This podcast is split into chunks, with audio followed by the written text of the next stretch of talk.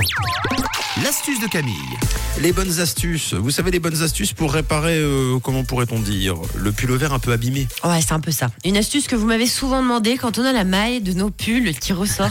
Alors ça, c'est quand même le gros truc relou. Parce que quand on achète un pull, deux semaines après, on voit la première petite maille apparaître. On se dit, mais attends, mais mon pull, il est neuf. Sauf que bah, quand on vous croise dans la rue, on a l'impression que ça fait 10 ans que vous lavez le pull. Parce qu'il y a des mailles qui sortent de tous les côtés. Alors, pas de panique. Déjà, les amis, j'espère que vous ne coupez pas la maille au ciseau. Parce qu'après, il y a des gros Ouais, On hein. tire pas et on coupe pas. Faut pas faire ça. Il y a une petite astuce toute bête, toute simple, mais monstre efficace que je vous donne aujourd'hui. Alors, vous aurez besoin d'une petite barrette.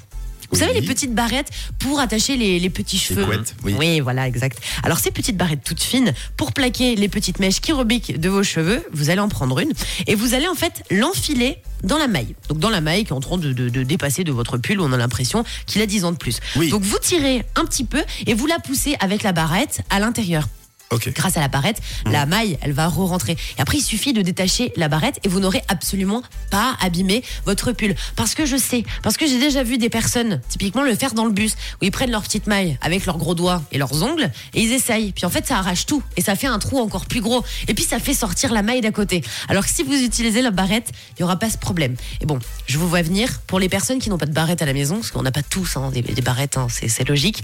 Alors vous pouvez utiliser la mine d'un crayon à papier. Ça fera le même effet. Et pourquoi la mine d'un crayon à papier? Parce que c'est fin. Bien entendu, euh, la mine du crayon à papier, c'est pas le top si le pull est tout blanc.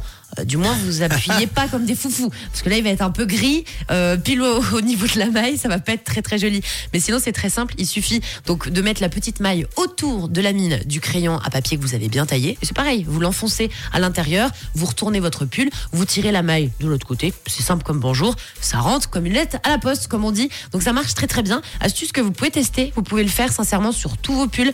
Moi, je le fais tous les hivers, je suis très contente et tous les pulls sont comme neufs. Donc vous pouvez essayer. Oui, et c'est quand même mieux que le briquet aussi, parce que parfois on- Oula on veut brûler, euh, puis c'est dangereux. Ah, ça veut dire que tu as déjà fait ça? Euh, euh, oui, ça m'est déjà arrivé. Et puis euh, le pull vert a pris feu. Alors surtout, vous n'écoutez pas Mathieu, vous Non. ne brûlez pas. Vous écoutez. Camille, c'est son job.